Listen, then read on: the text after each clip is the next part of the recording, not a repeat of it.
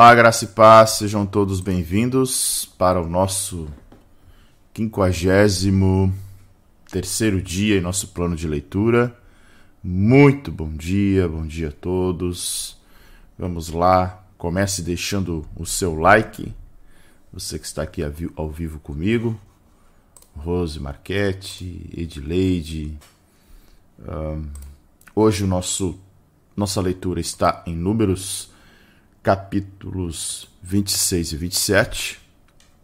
Bom dia para Ivone, bom dia para Sandra Regina, Mônica, Sandra Dias, Vanusa. Muito bom dia, bom dia Marinês, bom dia Neuzedir. Que Deus abençoe a todos vocês. 53 dia do nosso plano de leitura. Vamos lá. Bom dia, Ivana. Bom dia, Douglas. Deus os abençoe. Deixe seu like. Volte depois, comente o vídeo. Muito importante você comentar. É, é uma forma de você retribuir aqui o trabalho, porque é, o algoritmo do YouTube gosta de like e de comentário. Né? E aí ele entrega o vídeo organicamente, mas pessoas poderão conhecer os projetos do Teologia para Todos. Certo? Vamos lá, vamos para o texto? Deixa eu preparar aqui. Deixa eu ver se tem mais alguém aí. Bora lá.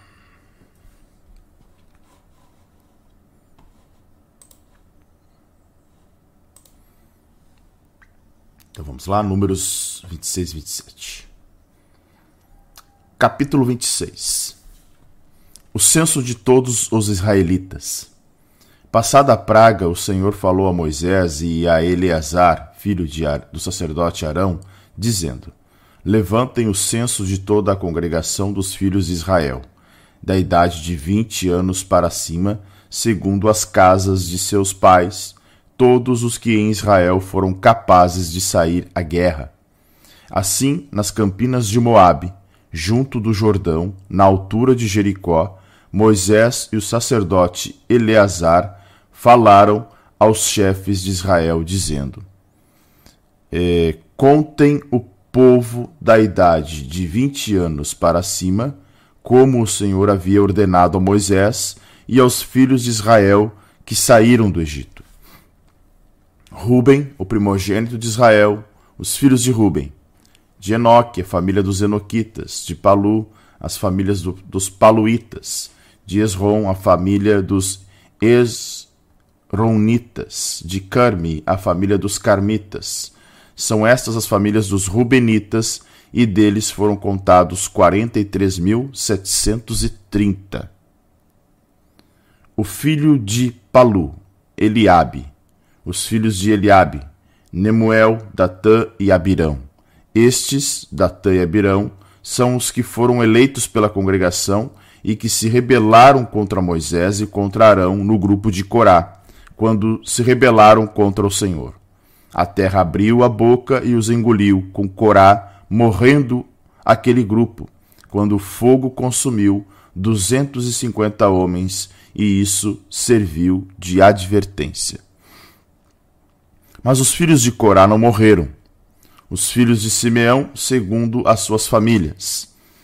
De Nemuel, as famílias dos Nemuelitas. De Jamim, a família dos Jaminitas. De Jaquim, a família dos Jaquinitas. De Zera, a família dos Zeraitas. De Saul, a família dos Saulitas. São estes, são estas as famílias dos Simeonitas, num total de 22.200. Os filhos de Gade, segundo as suas famílias, de Zefon, as famílias dos Zefonitas, de Agi, as famílias dos Agitas, de Suni, a família dos Sunitas, de Osni, a, a família dos Osnitas, De Eri, as família, a família dos Eritas. De Arodi, a família dos Aroditas. De Areli, a família dos Arelitas. São estas as famílias dos filhos de Gade, segundo os que foram deles contados, num total de quarenta mil e quinhentos. Os filhos de Judá, Er e Onã, mas Er e Onã morreram na terra de Canaã. Assim, os filhos de Judá foram segundo as suas famílias. De Selá, a família dos Selaitas. De Pérez, a família dos Perezitas. De Zera, a família dos Zeraitas. Os filhos de Pérez foram Esron, a família dos Esronitas. De Ramul, a família dos Ramulitas. São estas as famílias de Judá, segundo os que foram deles contados, num total de setenta e seis mil e quinhentos. Os filhos de Zacar, segundo as suas famílias, foram de Tola, as famílias dos Tolaitas, de Puva, a família dos Puvitas, de Jazube, a família dos Jazubitas, de Sinron, a família dos Sinronitas. São estas as famílias de Zacar, segundo os que foram deles contados, num total 64.300. Os filhos de Zebulon, segundo as suas famílias, foram de Sered, a família dos Sereditas, de Elon, a família dos Elonitas, de Jaleel, a família dos Jaleelitas. São estas as famílias dos Zebulonitas, segundo os que foram deles contados, num total de sessenta mil e quinhentos. Os filhos de José, segundo as suas famílias, foram Manassés e Efraim. Os filhos de Manassés foram de Maquir, a família dos Maquiritas, e Maquir gerou Gileade, de Gileade, a família dos Gileaditas. São, est, são estes os filhos de Gileade, de Gezer, a família dos Jerezitas, de Eleque, a família dos Elequitas. De Asriel, a família dos Asrielitas, de Siquém, a família dos Siquemitas, de Semida, a família dos Semidaitas, de Éfer, a família dos Erefitas. Porém, Zelofeade, filho de Éfer, não tinha filhos, somente filhas. Os nomes das filhas de Zelofeade foram Macla, Noa, Rogla, Milca e Tirza são estas as famílias de Manassés. Os que foram deles contados foram cinquenta e dois mil e setecentos. São estes os filhos de Efraim, segundo as suas famílias. De Sutela, a família dos Sutelaitas, de Becker, a família dos Bequeritas, de Taã, a família dos Taanitas. São estes os filhos de Sutela.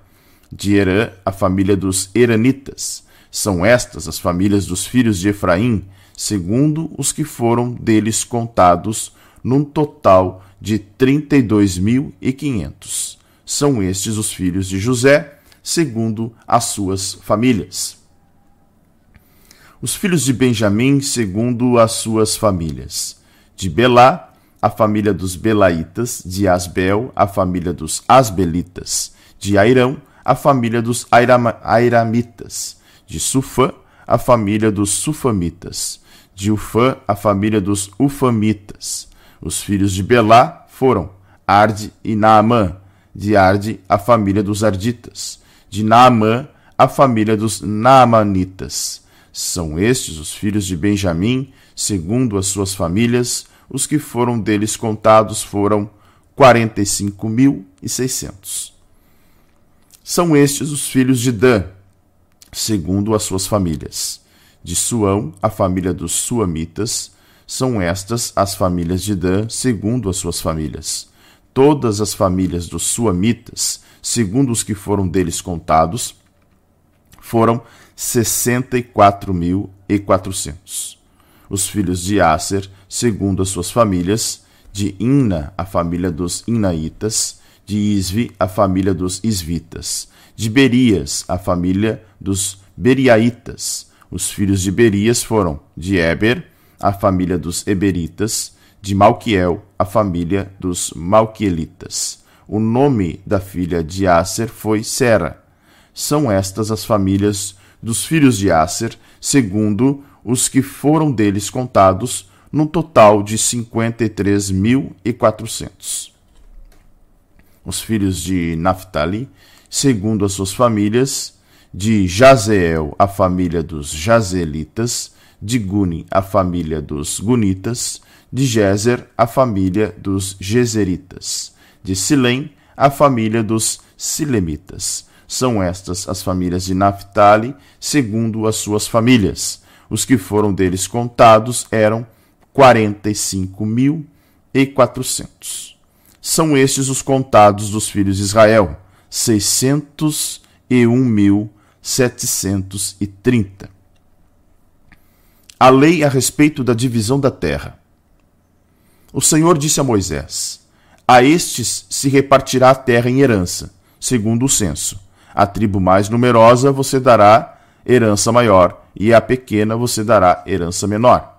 A herança será dada a cada tribo em proporção ao seu número. Todavia a terra será repartida por sorteio.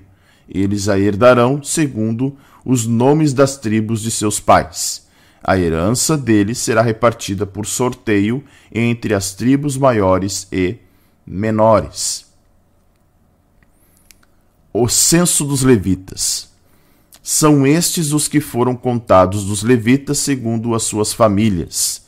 De Gerson, a família dos Gersonitas. De Coate, a família dos Coatitas. De Merari, a família dos Meraritas. São estas as famílias de Levi.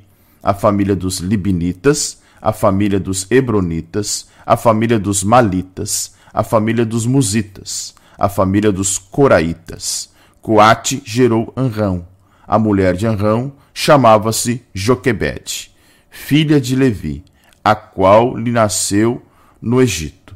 De Arão ele teve, ela teve Arão, Moisés e Miriam, irmã deles.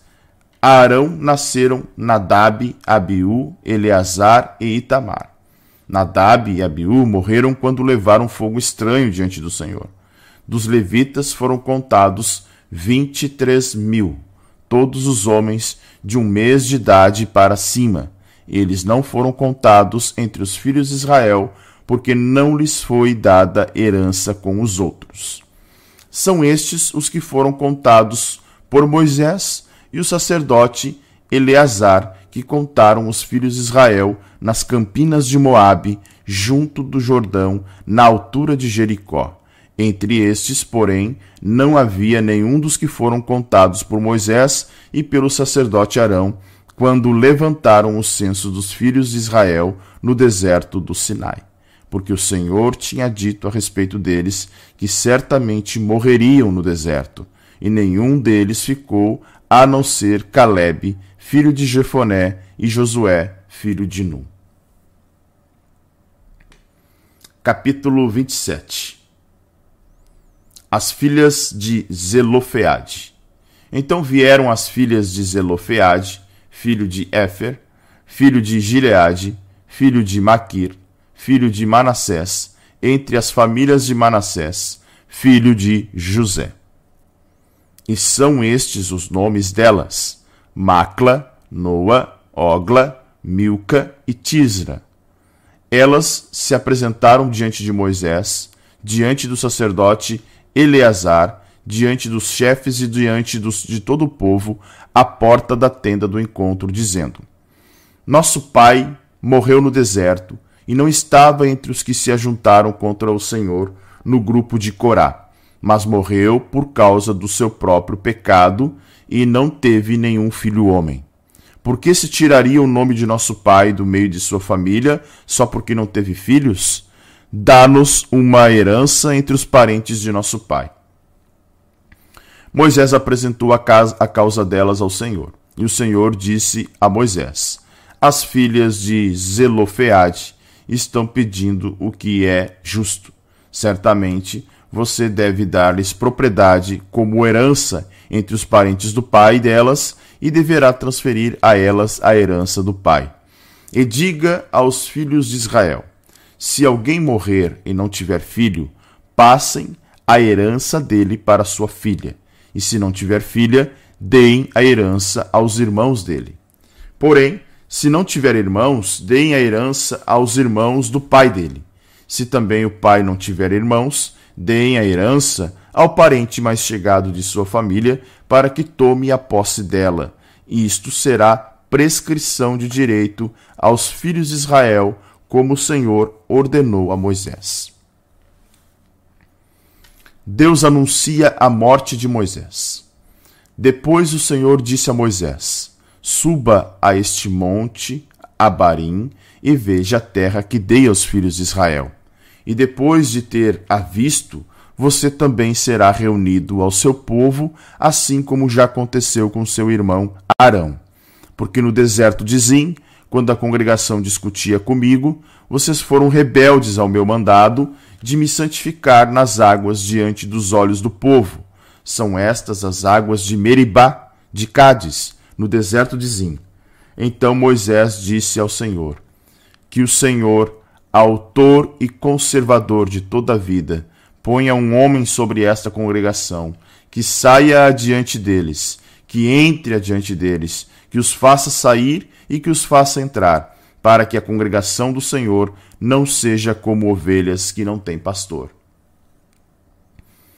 Josué, designado sucessor de Moisés.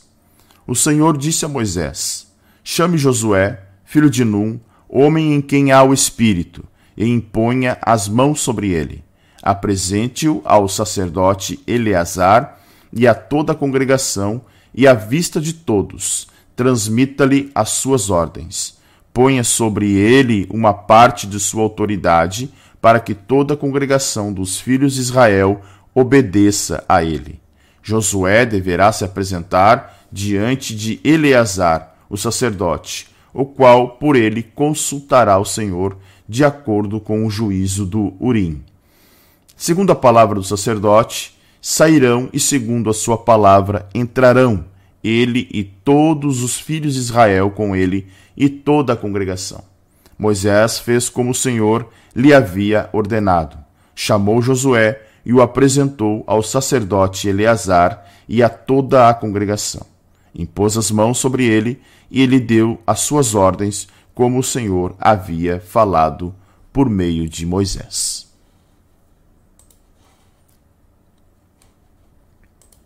Bora lá para a nossa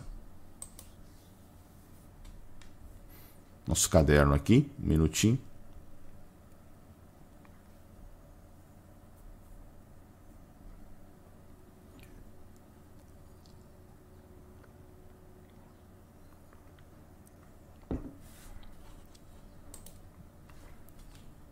Ok.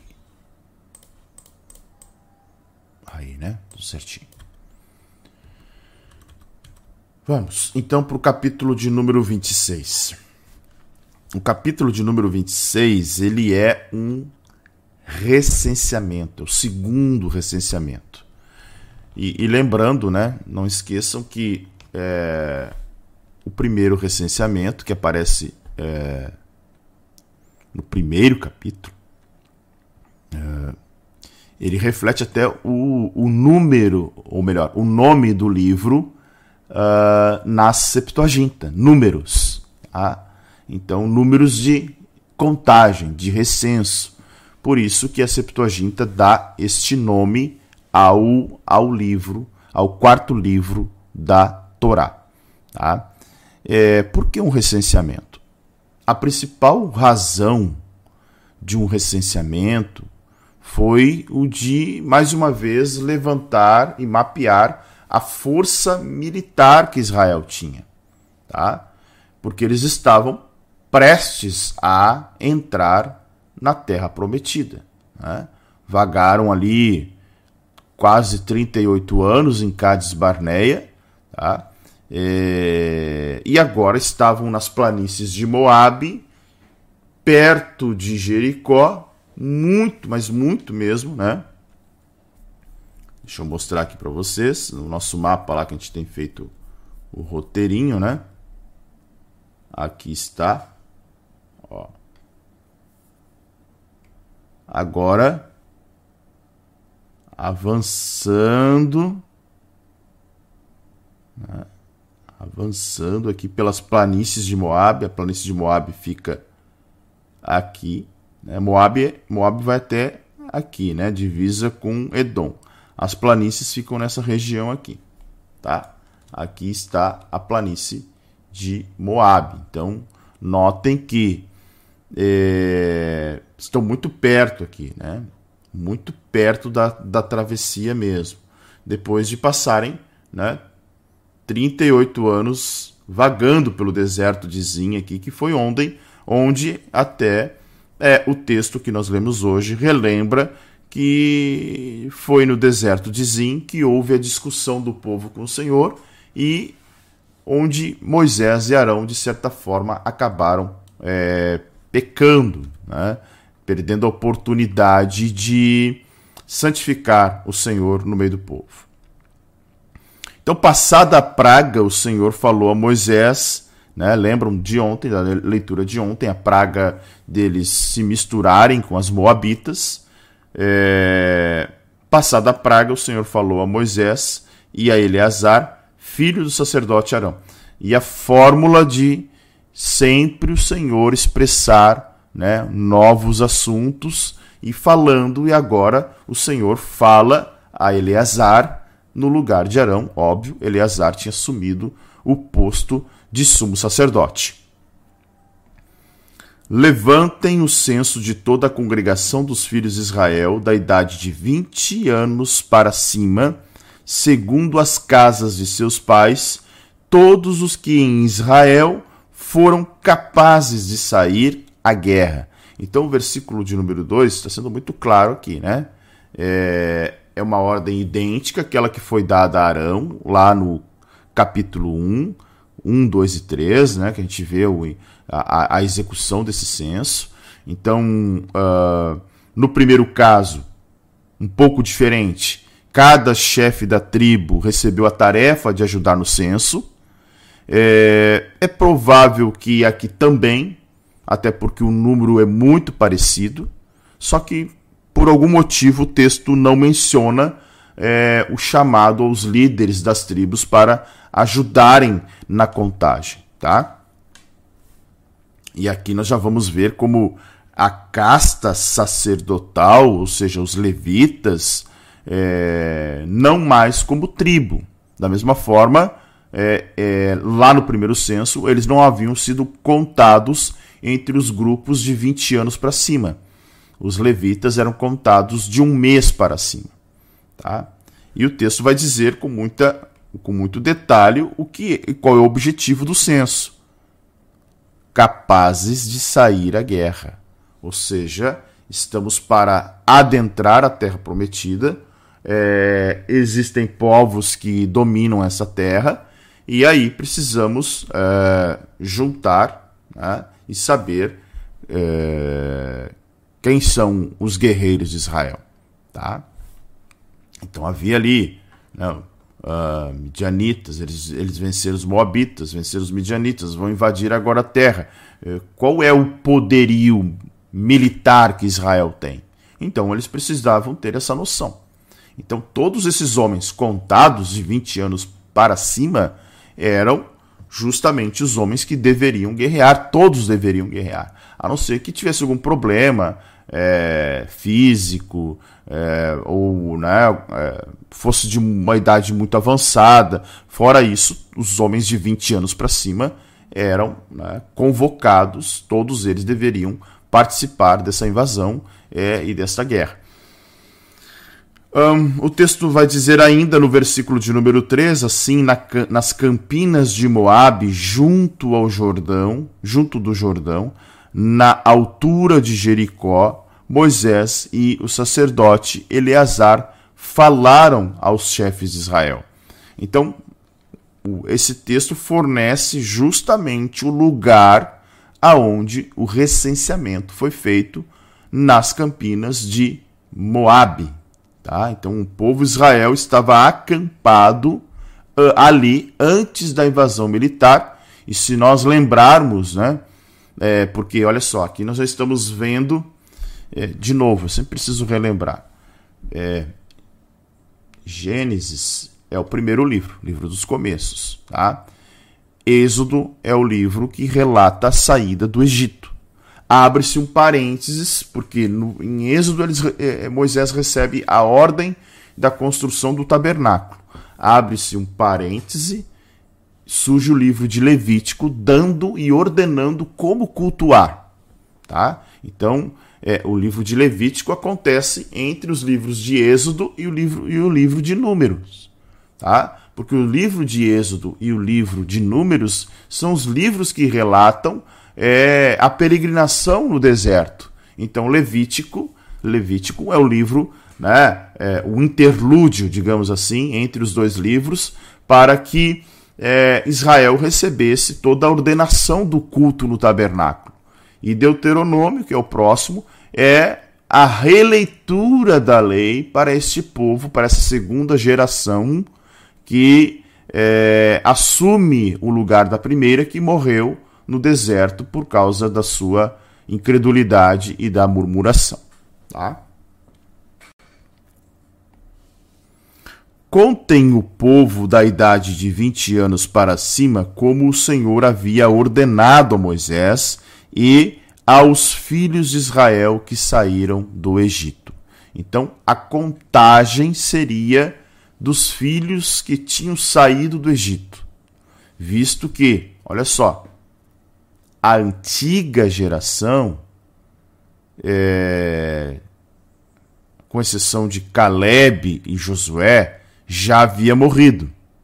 Tá? Nesse período aqui, nesse versículo 4, já aparece uma nova geração. Tá? Então, por isso dessa nova contagem. Porque a primeira contagem já não valia mais. A primeira contagem ela já não tinha sentido. Aquela geração tinha morrido, tá? Então, é, é, esse é o entendimento que se tem aqui. E aí, nós vamos ver uh, do versículo de número 5 em diante, nós vamos ver a, a própria repetição né, das famílias, mostrando a quantidade é, que, de homens acima de 20 anos que cada família tinha. Tá? Então começa com a família de Ruben, e aqui parece que a ordem é um pouco diferente, né? Uh, começando com a família de Ruben, nós vamos ver aí alguns nomes que se repetem, tá? Que, óbvio, por exemplo, é, Enoque não é o Enoque de Gênesis, tá? Eu preciso falar aqui que os nomes nesta época se repetem com muita frequência. Uh, não havia uma variedade de nomes como, como existe hoje. Tá? Hoje existe nome para todo tipo e gosto. Naquela época os, os nomes se repetiam, tá? como homenagem, é, até porque os nomes expressavam alguma, é, alguma relação com a situação do, da época ou do nascimento da pessoa. Então isso acontecia com muita frequência. É, da casa de Ruben, olha só, foram contados 43.730, tá? Vai aí do versículo 5 até o versículo de número. Uh... Ah, tem um ponto muito importante aqui, que além de apresentar o número dos filhos, é o versículo de número 9, que, se vocês lembrarem, na rebelião de Corá, Corá era um coatita, mas ele é, arregimentou Datã e Abirão, que eram rubenita, que faziam parte da tribo de Ruben. E o texto nesse. Uh, e o texto neste. Neste recenseamento vai justamente mostrar, olha só, Tá? Ele vai dizer assim: olha, teve lá o filho de Palu, Eliabe, os filhos de Eliabe, Nemuel, vai dar aqui quem é o pai de Datã e Abirão. Tá? Então Datã e Abirão eram irmãos. Ah, o texto deixa isso muito claro. Os filhos de Eliabe, Nemuel, Datã e Abirão. Estes, Datã e Abirão, são os que foram eleitos pela congregação e que se rebelaram contra Moisés no grupo de Corá quando se rebelaram contra o Senhor. Então, o versículo de número 9 aí está nos dando uma explicação em relação é, a Datã e Abirão, né?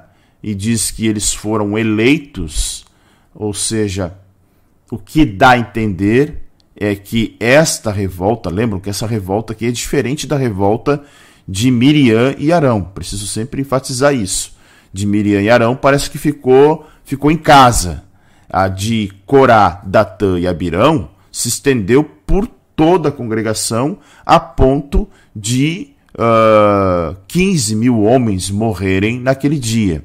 Então, essa eleição pela congregação parece que foi uma eleição é, na revolta contra Moisés. Até porque Ruben era a tribo do primogênito, né, o mais velho. Então, uh, e aí a gente enxerga essa, essa, essa revolta aí. Tem aqui né, uh, o próprio irmão, né, Nemuel. Olha só, Eliabe tinha três irmãos. Perdão, três filhos. Nemuel nos parece, tá? É, nos parece que é, foi poupado, não se envolveu, não foi, é, não foi nomeado junto com a congregação para essa revolta. Então o texto enfatiza muito bem isso, tá? É, Nemuel, em hebraico, significa dia de Deus. Tá? Dia de Deus.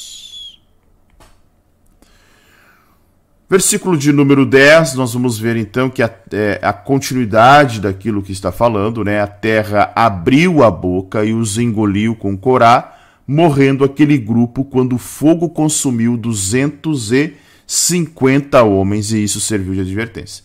Não esqueçam que 14 mil morreram, é, mais de 14 mil morreram é, da praga que sucede naquele dia, e 250 homens foram o grupo que foi o grupo que se uniu a Corá. Né? Foi o grupo que se uniu a Corá. Então, é, essa narrativa aqui faz lembrar o capítulo de, de número 16, né? É, e esse versículo aqui faz, uh, faz nos uh, lembrar né, que Corá e seus associados foram engolidos pela terra, tal como Datã e Abirão, é, mas uh, lembram que, olha só, ó, a terra abriu a boca e os engoliu, com Corá, porque o texto está falando de Datã e Abirão. Ah, olha o contexto. Estes, Datã e Abirão, são os que foram eleitos pela congregação. A terra abriu a boca e os engoliu com Corá. Mas Números 16. Deixa eu achar lá.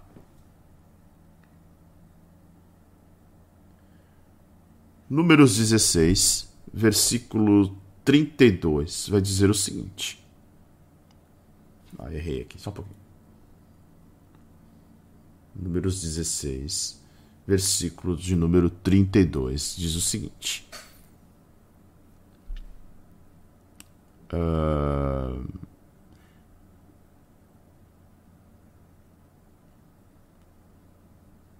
E aconteceu que, acabando ele de falar todas essas palavras, a terra, a terra debaixo dele se fendeu abriu a boca e os tragou com as suas casas, como também todos os homens que pertenciam a Corá.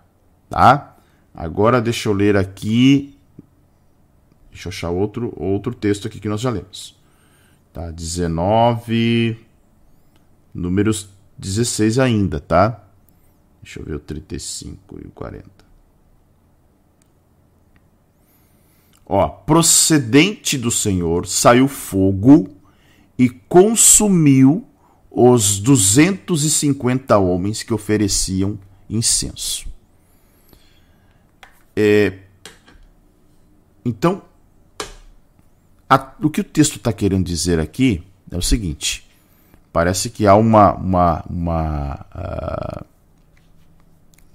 uma indução a, ao texto a nos mostrar que Datã e Abirão foram engolidos pela terra, enquanto que os 250 homens foram consumidos pelo fogo, tá? É, se você olhar números 16, é, você vai dizer assim, poxa, parece que não está não, não tá muito claro quem foi engolido e quem foi consumido pelo fogo. O fato é que o fogo envolveu os 250 é, homens que estavam ali com seus incensários. Lembram? Até é, depois desse fato, o Senhor ordena a Moisés que pegue os incensários e transforme em chapa, né, uma cobertura para é, o altar do holocausto, para servir de memorial é, toda vez que um hebreu adentrasse ao átrio para sacrificar ao Senhor. Então, o fogo envolveu os 250. Agora, é, o Pentateuco samaritano ele muda a ordem de palavras desse versículo a fim de colocar Corá também no grupo dos 250 homens que foram consumidos pelo fogo.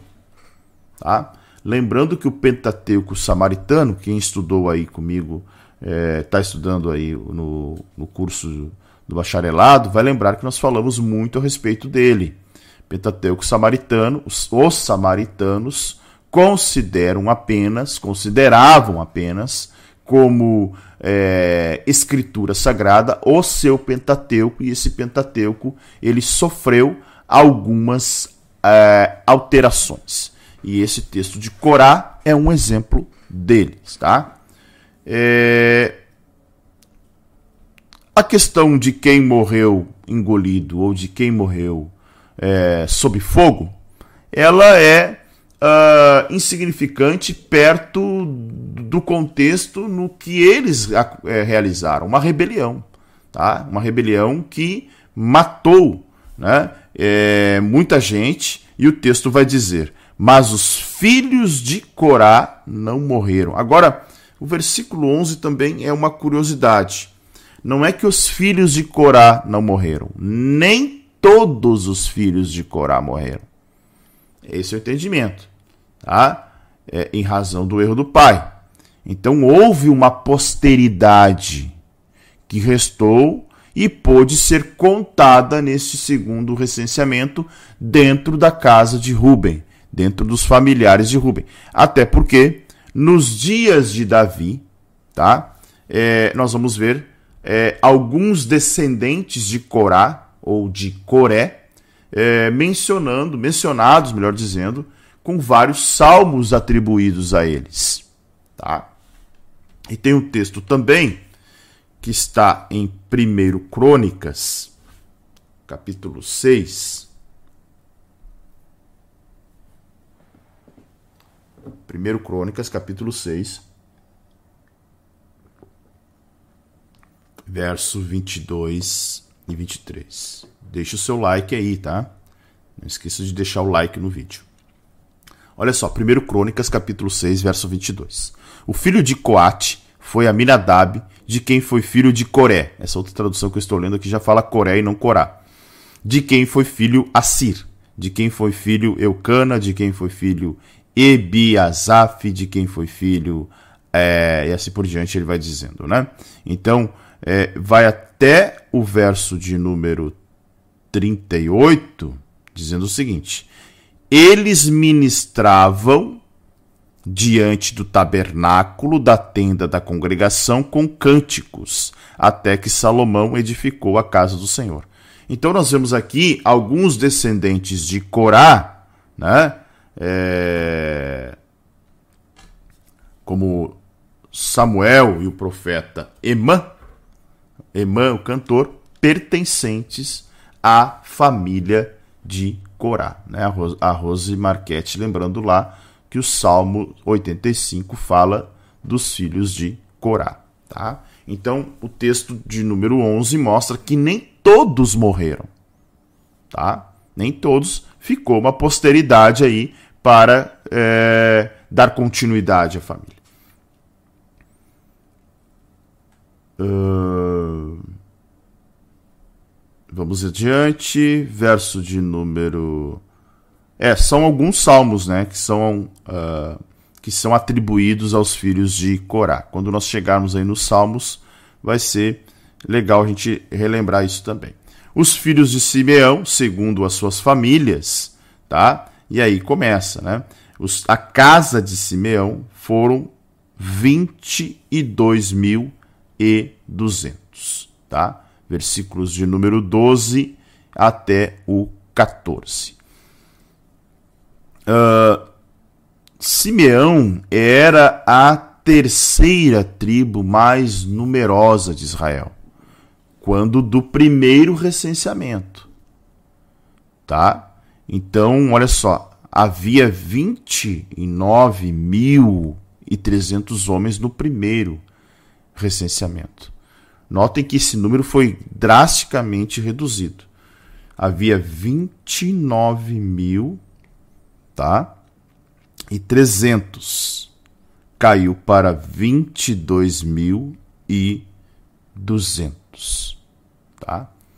É... Então nós vemos, não, acho que só um pouquinho, tá errado aqui, tá errado. Deixa eu relembrar aqui só um pouquinho. É, o, o primeiro número tá errado, não é 29 mil. Deixa eu só resgatar aqui. Um minuto. Deixa eu voltar lá para Números, capítulo 1, e ver aqui, só acompanhando o recenso. Só um minutinho, tá? Deixa eu ver aqui. Dos filhos de Gade, dos filhos de Simeão. Achei. Ó, dos filhos de Simeão, no primeiro, eu errei aqui, é 59 mil, não é 29 mil. Olha só. Por isso que houve um, uma queda drástica aqui, né? 50 39.300 para 22.200. Olha só que coisa impressionante essa redução da tribo de Simeão, né? Mais de 30, 37 mil a menos em relação ao primeiro é, recenseamento. O que explica isso? Né? O que explica isso é o texto de Números 25, que foi o capítulo que nós lemos ontem a respeito da praga. Lembram? Né? Uma praga que é, toma conta do povo. Né? Capítulo de número 25 nós vimos isso, que Finéias é, faz a praga cessar quando ele mata o homem, é, o, o, o chefe ali que toma uma midianita como mulher, e um dos Targuns vai dizer o seguinte, né? Que o grande número de pessoas da tribo de Simeão que pereceu na praga, tá? É, era um número desproporcional às demais tribos, ou seja, a maior tribo que pereceu nesta praga que aconteceu no capítulo de número 25 haveria de ser da tribo de Simeão. Tá? Por isso, dessa tribo que era a terceira tribo mais expressiva, agora foi reduzida aí a. Falo, claro, falando de homens de 20 anos para cima. Tem mulheres, tem crianças, tá? Que não estão dentro desse número aqui. Depois temos os filhos de Gade, que dão um total de 40.500, tá? Os filhos de Gade aí, um total de 40.500. Uh, dos filhos de Gade, tá?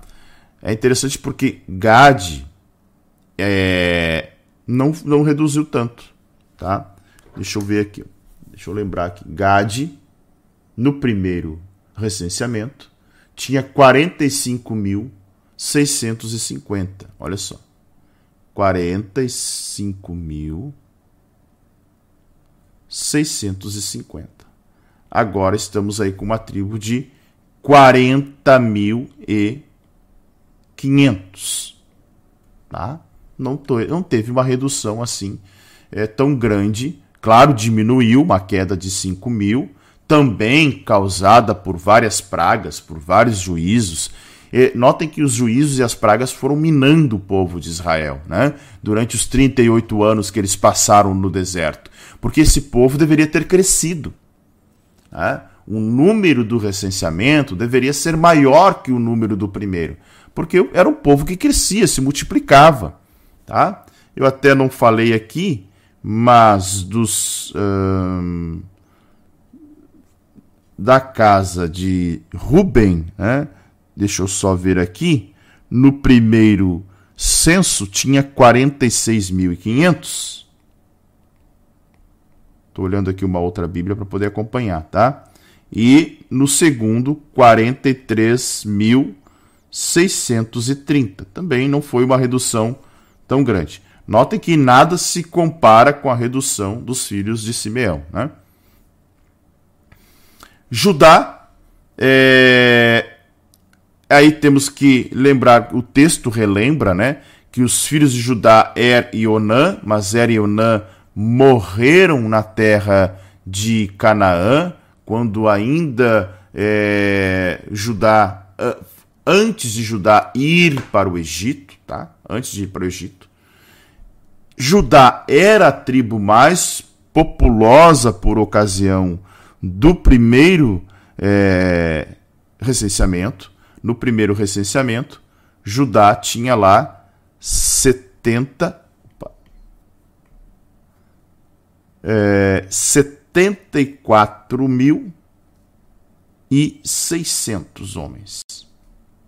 Tá? Agora nós vamos ver a tribo de Judá num total de 76 mil. Olha só que coisa interessante. Tá? Tinha 74 mil e agora 76.500. A tribo de Judá cresceu em relação ao primeiro censo. Tá? É, essa tribo desfrutou de um crescimento numérico. Várias tribos é, desfrutaram né, de crescimento populacional. Judá, Isacar, Zebulon, Manassés, é, Dan e Aser, sete das doze tribos, desfrutaram. É, agora, os juízos divinos e as pragas tiveram menores efeitos sobre essas sete tribos do que sobre as outras cinco tribos, né? É, Judá, Isacar e Zebulon, olha só, Judá, Zacar e Zebulon. Deixa eu voltar lá para o nosso acampamento. Onde é que ele está? Ó. Judá, Zacar e Zebulon acampavam juntos. Esses três aqui desfrutaram de crescimento. Outros que desfrutaram de crescimento foram Manassés, uh, Manassés e Benjamim, tá? Manassés e Benjamim, aqui deste lado. E também uh, Dan e Aser também desfrutaram de, uma, de um crescimento. É, parece que a, a, algumas tribos aí, como Gad, é, Gad é, Ruben, Gad, Ruben, Simeão, Efraim e Naphtali, né, por algum motivo foram mais afetados pelas pragas. Aqui até dá para entender, né, esse povo ficava meio que junto, lembrando que é, esse, é, esse acampamento é, é daqui que sai, junto com é, os coatitas é que saem é, os homens daquela rebelião, tá? Não esqueçam disso.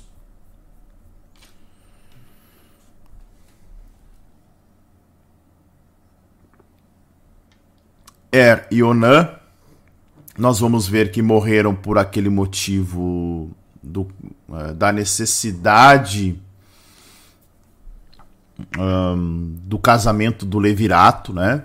Lembram uh, que os filhos precisavam assumir a esposa do irmão, o filho, o filho precisava, o segundo, né, o segundo irmão precisava assumir a esposa do irmão mais velho que havia morrido sem descendência. É, é, aí, se não houvesse, o outro irmão assumia. E aí, esses homens não tiveram uh, descendentes, eram filhos de Judá e morreram na terra de Canaã. Tá?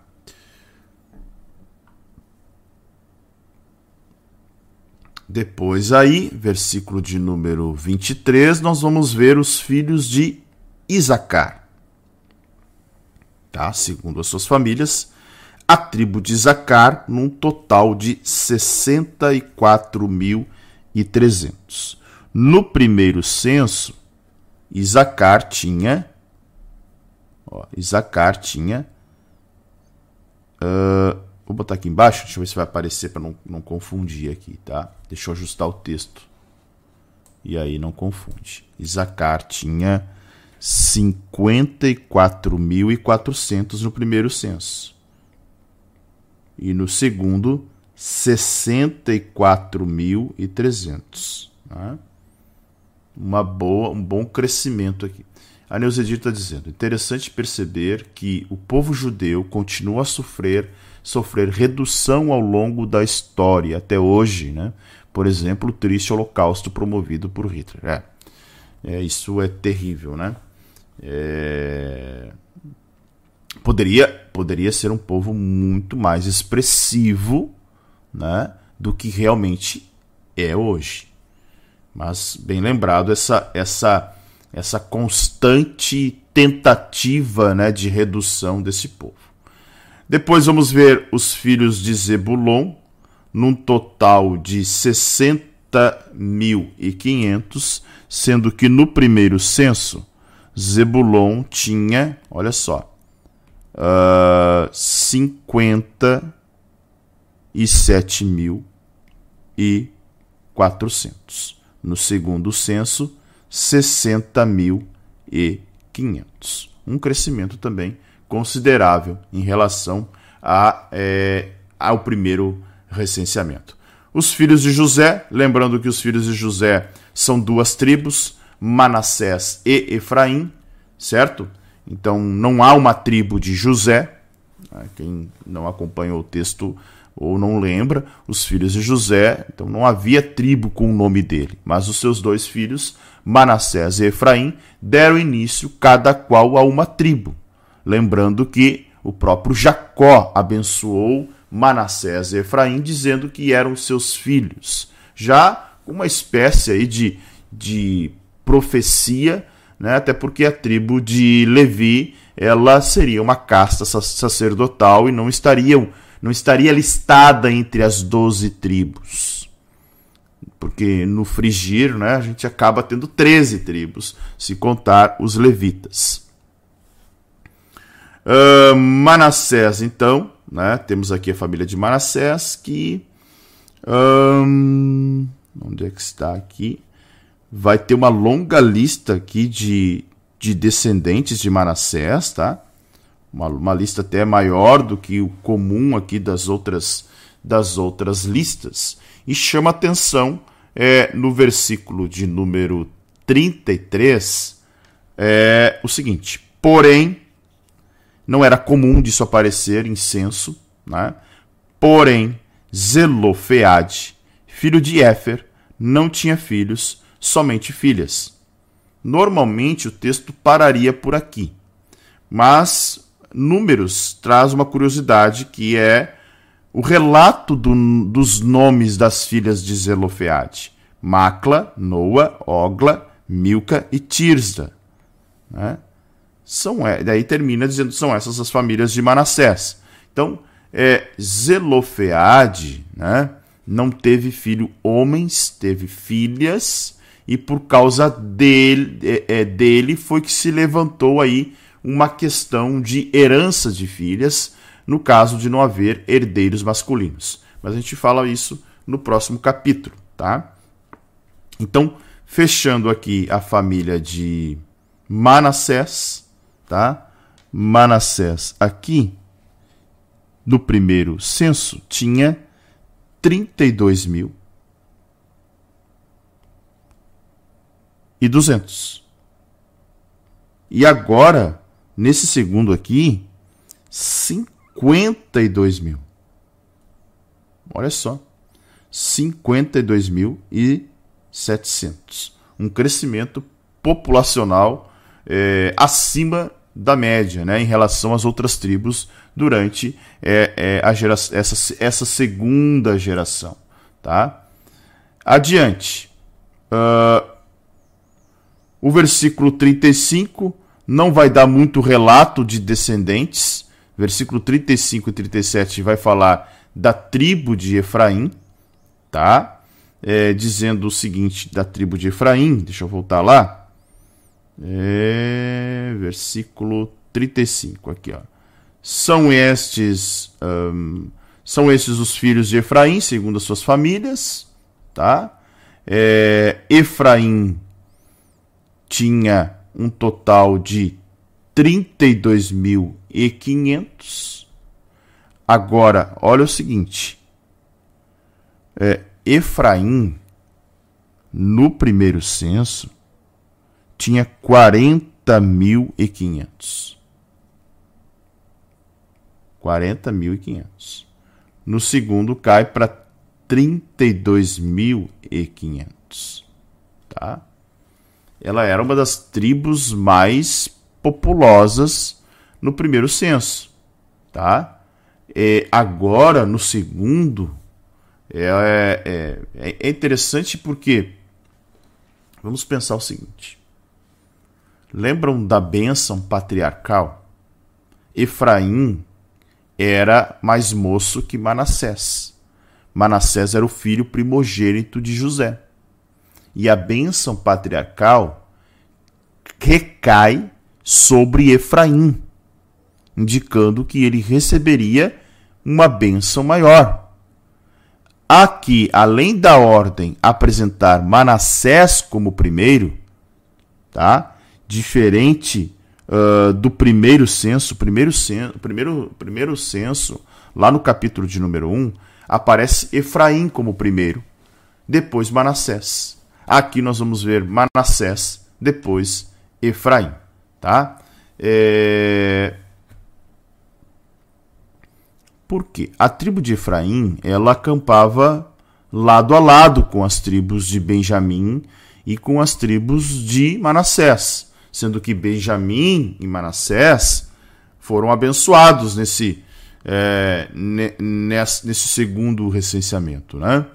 E só que, olha que interessante.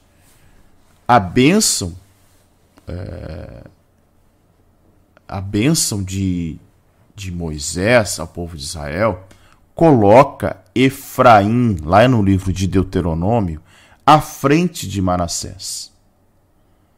Tá? Confirmando aí sim a predição de Jacó, apesar de uma população menor. Tá?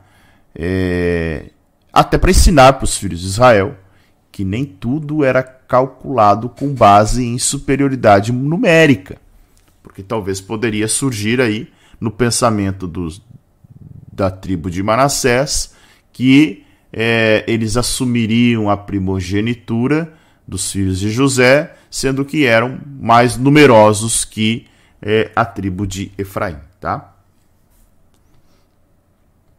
Na sequência temos é, os benjamitas, né, os filhos de Benjamim, as suas famílias, e o texto vai dizer que nesse segundo recenseamento nós temos aí o total de 45.600, sendo que do primeiro censo os ben, a tribo de Benjamim tinha 35.400. Agora são 45 mil e 600 também, né, mostrando que a tribo de Benjamim foi abençoada nesse é, nessa ocasião do segundo censo aí, tá? Ok? Depois os filhos de Dan. O texto vai falar que dos filhos de Dan, nesse segundo recenseamento, foram 64.400, sendo que no primeiro era 62.000. 62.700 para 64.400, tá? Deixa eu ver se tá aparecendo direitinho o texto aí. Aí, ó. Agora apareceu aí corretamente. Temos ainda mais duas tribos aqui, né, que eram os filhos de Aser, Aser, com um total de 53.400. No primeiro censo era 41 mil, olha só, 41.500 para 53.400. E por último, a tribo de Naphtali, né, que tinha aí na primeira uh, no primeiro censo 53.400 53.400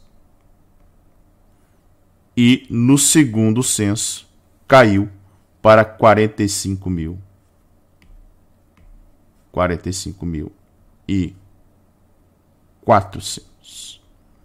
Houve uma redução, né? O primeiro, o primeiro recenseamento vai mostrar uma população de, deixa eu ajustar o texto aqui para aparecer, tá? De 603.550. E o texto aqui vai nos mostrar que nesse segundo nós temos 601.730. Tá? Então houve uma redução aí de quase 2 mil, né? quase 2 mil homens para a guerra. Tá? É, primeiro, até olhando para todos os julgamentos, para tudo que Deus acabou é, trazendo sobre este povo diante da obstinação dele, essa redução né, é, não foi tão significativa. Né? Não deu dois mil homens de diferença, né, pensando em tudo que esse povo fez, todo o rigor com o qual eles foram punidos é, a redução até não foi tão grande em relação ao primeiro censo. Tá? E aí, vamos ver no capítulo de número 26 o, a lei a respeito, a lei a respeito da divisão da terra. O Senhor disse a Moisés, a, fo, a formulação de fala, né, uma ordem do Senhor dada a Moisés, no versículo de número 52. Então aqui tem nesse versículo é, os princípios que governaram a divisão do território, por isso da importância desse recenseamento. O recenseamento não foi feito apenas para pensar na quantidade de homens que iam para a guerra, mas para, ó, aqui diz o texto, a este se repartirá a terra em herança segundo o censo. Então, o versículo 53 mostra, tá? Em outras palavras, que as terras seriam distribuídas de acordo com a população, usando o censo como guia para dividir essas terras. Então, as terras eram dadas a cada família e o nome da família se tornaria patriarcal. Né? As terras seriam e deveriam ser preservadas de geração em geração. Tá? Não esqueçam disso que até quando nós lemos lá a respeito do ano do jubileu, lembram que é, a terra deveria ser resgatada, não poderia ser vendida. Tá? Hum, pois bem, versículo 54: a tribo mais numerosa você dará a herança maior, e a pequena você dará a herança menor. A herança será dada a cada tribo em, em proporção ao seu número. Então o texto está muito claro né, que as terras seriam distribuídas de acordo com a taxa populacional. As tribos maiores receberiam mais terras. É, ainda assim, as terras seriam divididas de acordo com os chefes de famílias, ou os líderes de famílias. Tá? É, isso é muito importante. Versículo de número 55: Todavia a terra será repartida por sorteio eles a herdarão segundo os nomes das tribos de seus pais. Bom, ao que parece, tá? Isso significa que não era a extensão, mas a localização que dependeria de sorteio, tá? Então não era o tamanho. A ordem no versículo 54 é: você dará mais terra para a tribo mais populosa, menos terra para a tribo menos populosa. Mas a localização será determinada por sorteio, tá? Que sorteio era esse? Tá? Provavelmente a utilização é, do Urim e do Tumim, tá? que eram aquelas pedras que estavam no colete sacerdotal. Alguns têm um Targum, Targum de Jarque. Ele, ele diz que os nomes das doze tribos foram escritos sobre um pergaminho e a localização das terras a serem distribuídas eram anotadas em outro pedaço de pergaminho. E esses pedaços de pergaminhos, eles eram misturados em uma espécie de urna e o sumo sacerdote tirava da urna e colocava na localização da terra. Né? Então, é, é, poderia ter sido assim, ou, né, ou ainda pelo Urim e Tumim. Ninguém, ninguém realmente sabe como essa questão do sorteio foi é, executada. Tá? É provável que tenha sido é, pela questão do próprio Urim e Tumim, acredito eu. A herança dele será repartida por sorteio entre as tribos maiores e menores. Então, tudo feito segundo a, a taxa populacional e pelo método de sorteio que nós vimos no versículo anterior. Tá? A ideia aqui era que ninguém se sentisse prejudicado. Não haveria aí, primeiro, não haveria israelita sem terra, a não ser o caso dos levitas, que Deus tinha escolhido para que eles fossem uma classe sacerdotal, tá? os demais todos receberiam terras. Aí sim, retomamos o censo dos levitas. Olha só. São estes os que foram contados os levitas, segundo as suas famílias, Gerson, a família dos Gersonitas, Coate, a família dos Coatitas, Merari, a família dos Meraritas, tá? E ele vai dizer né, que são essas as famílias. Então nós vemos aí essa sessão mostrando uh, os levitas mais uma vez, né, contados desde um mês de idade, não dos 20 anos. Tá? É... Um ponto importante. Levi, né, família dos Libinitas, etc. Tá, tá, tá, a família dos Coaritas. Coate gerou Anrão. A mulher de Anrão chamava-se Joquebede, filha de Levi. Olha só que interessante. Por que filha de Levi? Né? Nós vamos ver que. Uh... Deixa eu tentar lembrar para você aqui, tá? Uma, uma árvore genealógica aqui rapidinho.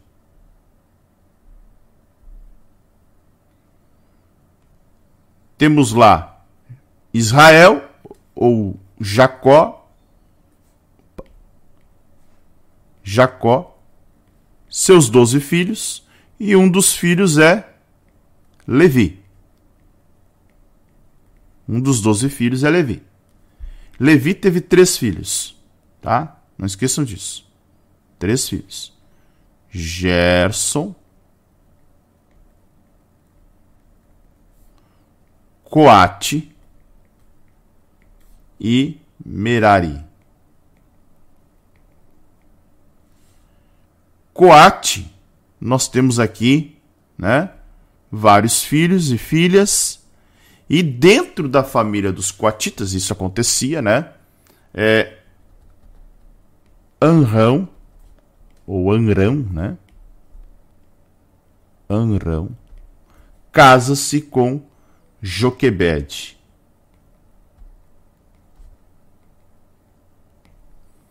Tá? Ambos das famílias dos coatitas. E de Anrão e Joquebed vai nascer Arão, Moisés, Miriam. Ok? Então, esta seria essa descendência, e até isso que o texto está dizendo aqui, né? Olha, Coate gerou Arão, tá? Coate gerou Arão. A mulher de Arão se chamava Joquebede, que também era filha de Levi, tá? Também dentro dessa mesma estrutura aqui, a qual nasceu no Egito. De Arão, ela teve Arão, Moisés e Miriam, tá? De Arão nasce Nadab, Abiú, Eleazar e Itamar. Nós já vimos isso com muita frequência. Nadab e Abiú morreram quando levaram fogo estranho diante do Senhor. Não esqueçam que esse fogo estranho, a gente pode pensar assim: ah, fogo estranho, né?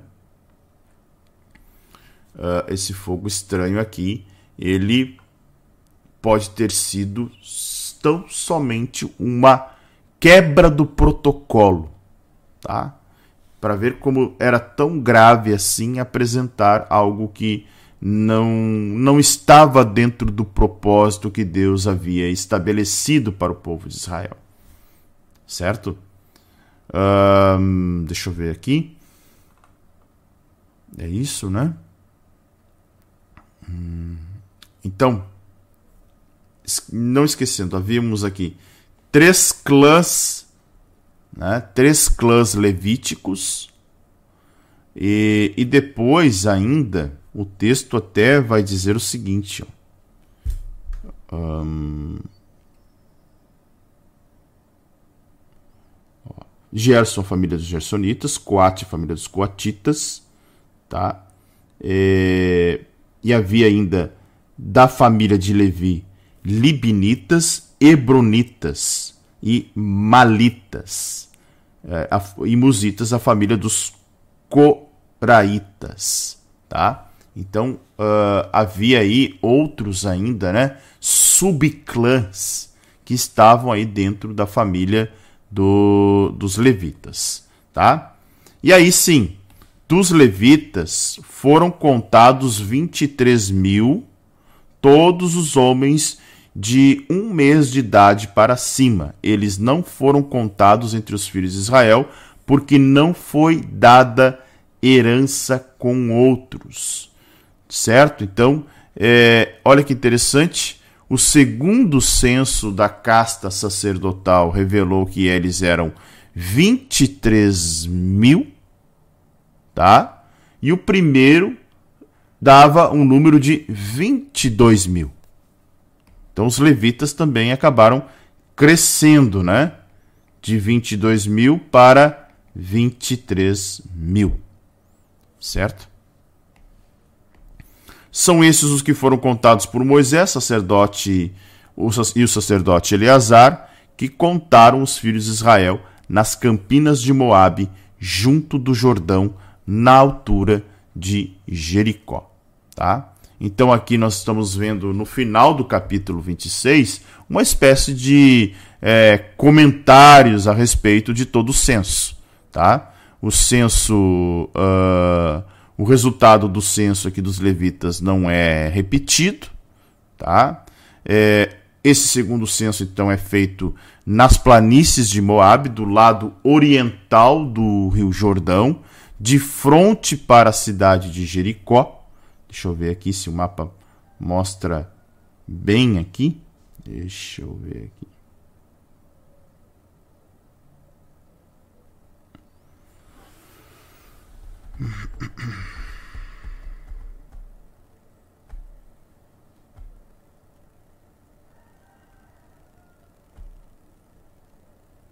Esse aqui até não mostra tão bem. Deixa eu ver o outro mapa aqui. Só um pouquinho.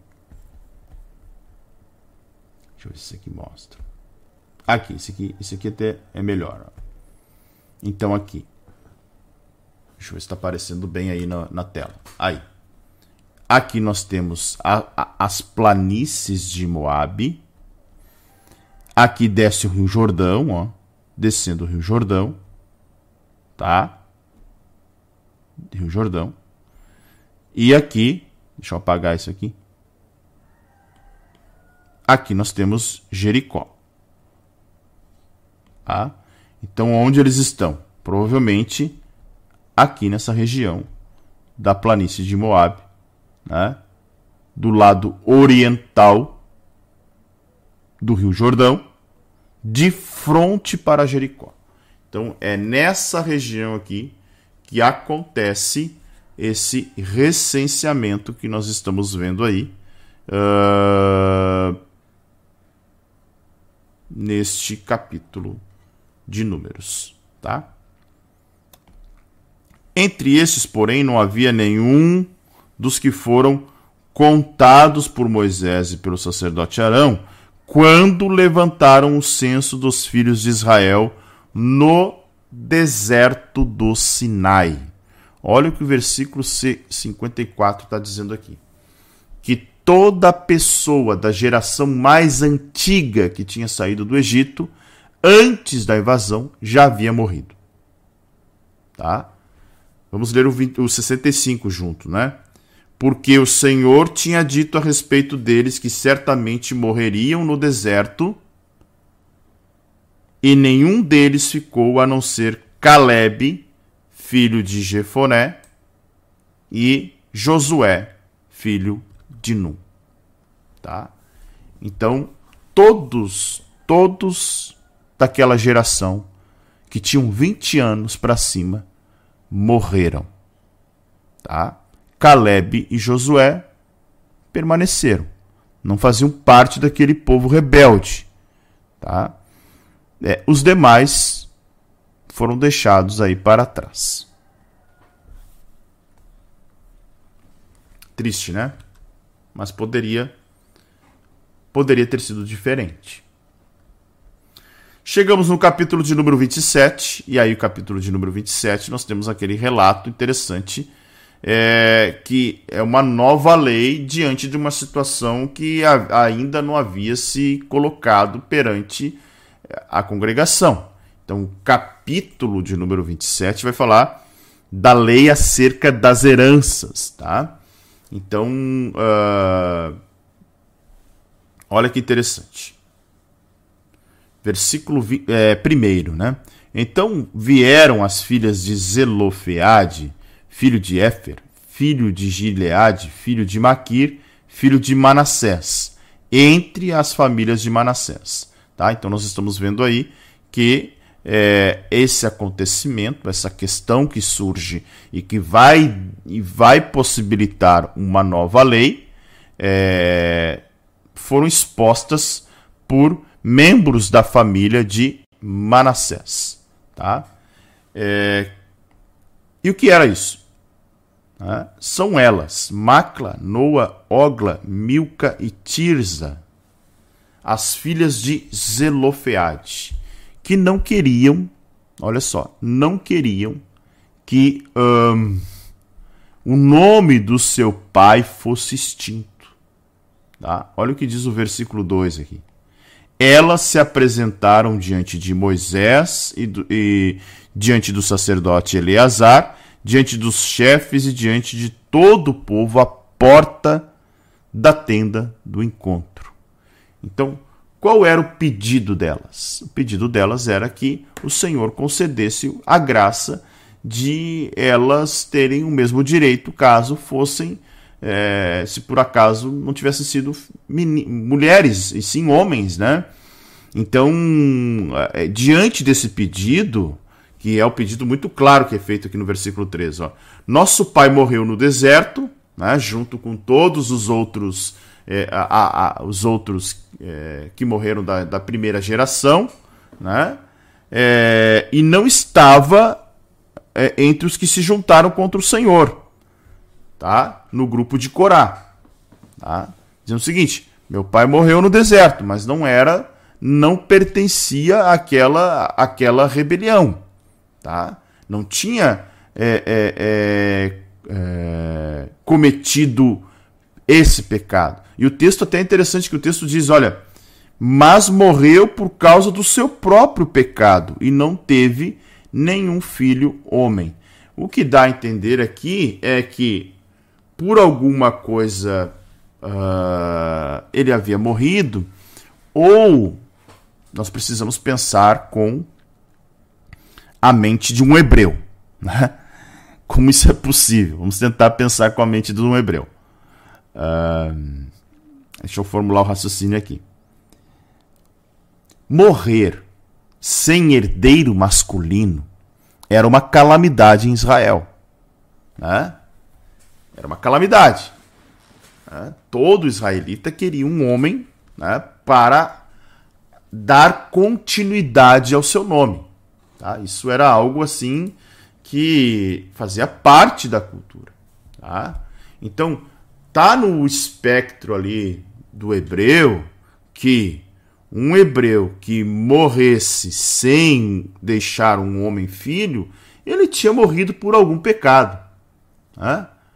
Não era uma morte biológica. Ou seja, a Zelofeade morreu tendo, olha só, uma, duas, três, quatro, cinco filhas mulheres e nenhum filho homem a ideia, a ideia era naquele contexto hebraico era, olha, o nosso pai morreu pelo seu próprio pecado, tá? Então é, poderia ser até que não teria cometido pecado nenhum, né? Mas na imaginação delas é o seguinte: ele não estava no grupo de Corá. Elas, elas estavam dizendo: olha, ele é um pecador comum. Tá? Ele é um pecador comum que morreu no deserto. Aí, versículo 4. Por que se tiraria o nome de nosso pai do meio de sua família só porque não teve filhos? Dê-nos uma herança entre os parentes do nosso pai. Olha que texto interessante. Tá? Então, o versículo 4 aqui mostra, primeiro, era a, a, a pendência da perpetuação do nome de Zelofeade. E a segunda era a preservação das terras que deveriam passar de um pai para filho. Por que a herança não podia passar de pai para filha? Então as mulheres apresentaram aí a Moisés, né, é, é, um problema que não havia sido coberto até, até então pela lei mosaica. É... Até porque é o seguinte: a viúva de Zelofeade pudesse casar-se com outro homem, né? Preservando a linhagem masculina dele mediante a lei do levirato. Mas poderia ser que essa mulher fosse idosa e não mais pudesse é, contrair matrimônio. Então, é, é uma petição bem interessante. Moisés não tinha uma resposta pronta.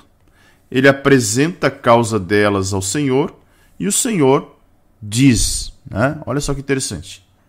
Uh, é interessante porque, primeiro, até não havia nenhum precedente na legislação levítica.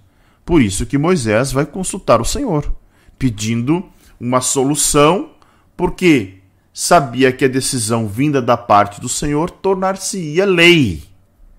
Ou seja, se o Senhor fosse é, é, dissesse para que, é, que elas teriam direito de herança, ou dissesse o contrário, não, elas não possuem direito de herança, aquilo viraria lei, tá? Diz o Senhor, é, Vamos lá. As filhas de Zelofeade estão pedindo o que é justo.